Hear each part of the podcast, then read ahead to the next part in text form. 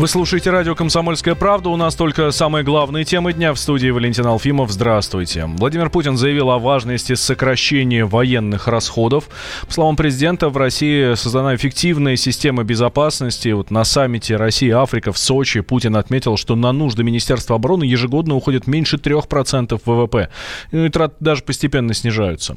За ходом саммита следит специальный корреспондент «Комсомольской правды» Дмитрий Смирнов. Дима, здравствуй. Эм, какие мероприятия мероприятия уже прошли, и что еще планируется сегодня?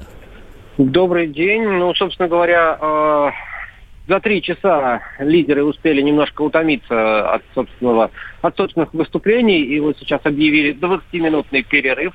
Ну, просто уже начались какие-то зале. Сейчас шло пленарное заседание, на котором каждый из 40 четырех э, участников должен был выступить, рассказать о том, как ему нравится Сочи и как вообще тут хорошо в России, и что чем нужно, должна Россия помочь его стране. Вот добрались за три часа до буквы «Н», на Намибии, Намибии решили сделать перерыв, потому что уже начались брожения. Например, президент ЮАР, который сидел рядом с Владимиром Путиным, просто ушел и оставил на своем кресле такого заместителя, дублера в такой цветастой рубашке, очень колоритно парень смотрелся.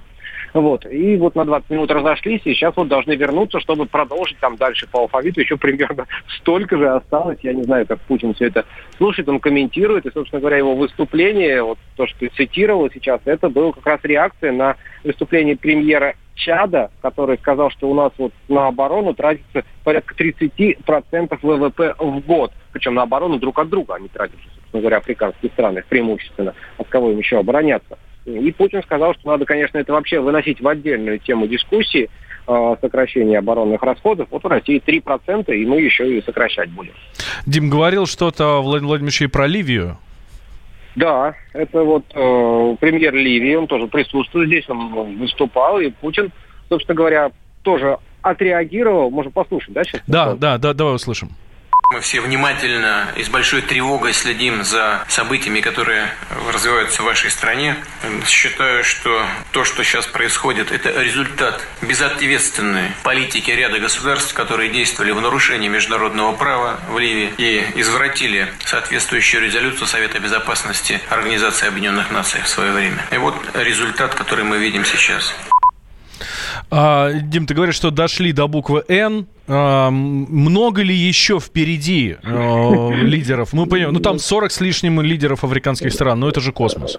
Ну да, да, да, так и еще столько же, собственно говоря, может чуть-чуть меньше. Но еще два часа, я думаю, тут вот э, вы слушать, как прекрасен город Сочи.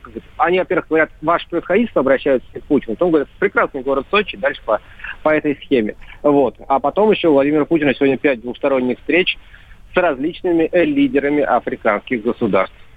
Ну что ж, следим за развитием событий. Дима, спасибо большое. Дмитрий Смирнов, э, специальный корреспондент «Комсомольской правды», был с нами на связи.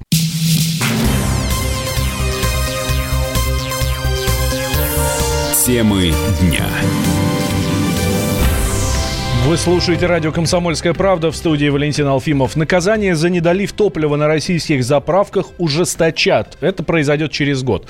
Минпромторг вернул законопроект о введении штрафов, чтобы закончить разработку новой редакции Кодекса об административных э, правонарушениях. А предполагает, что штраф составит 1% от суммы выручки АЗС за предыдущий год, но не меньше 500 тысяч рублей. За повторное нарушение 3% от выручки и минимум 2 миллиона штрафа. Руководитель Федерации автовладельцев России Сергей Канаев считает, что ужесточение наказания за недолив топлива поможет бороться с нарушениями те штрафы, которые существуют, они действительно не останавливают недобросовестных продавцов. Почему? Потому что на сегодняшний момент штраф составляет по пределах однодневной прибыли для АЗС, поэтому вряд ли кого-то может напугать такая сумма штрафа, тем более, что проверки у нас проводятся а, один раз в три года плановые, а все остальные только по жалобам могут проводиться. Поэтому я считаю, что то, что в данном случае предлагает Минпромторг на основе данных Росстандарта, э, это будет хотя бы служить некой профилактической мерой. Что касаемо других шагов, которые следовало предпринять, на сегодняшний момент еще очень серьезная проблема с методикой контроля недолива и качества топлива у Росстандарта. Поэтому здесь правильно было бы ввести все-таки проверки в режиме тайного покупателя. Глава Российского топливного союза Евгений Аркуша убежден, без проведения официальной статистики нельзя говорить об ужесточении штрафов какие нарушения, в каких объемах. Я, например, не знаю, о чем идет речь. Да, видимо, есть недоливы. Есть, наверное. Официальной статистики по этому поводу нет. Есть какой-то процент. На столько-то заправок найдено. Что найдено? У нас 0,25% это допуск. Какое нарушение? 0,26, 0,3 или там 1%, 10, мы это не знаем. Нет фактуры, не о чем разговаривать. Ну, наверное, повлияет каким-то образом. Хотя, конечно, надо не ужесточением наказания бороться с недостатками, экономическими рычагами. За 8 месяцев проверок на каждой пятой заправке обнаружен недолив топлива. Росстандарт призвал, э, признал нарушителями почти 40 АЗС из 200 проверенных. Сейчас штраф для должностных лиц заправочных станций доходит до 50 тысяч рублей, а для юридических до 100 тысяч.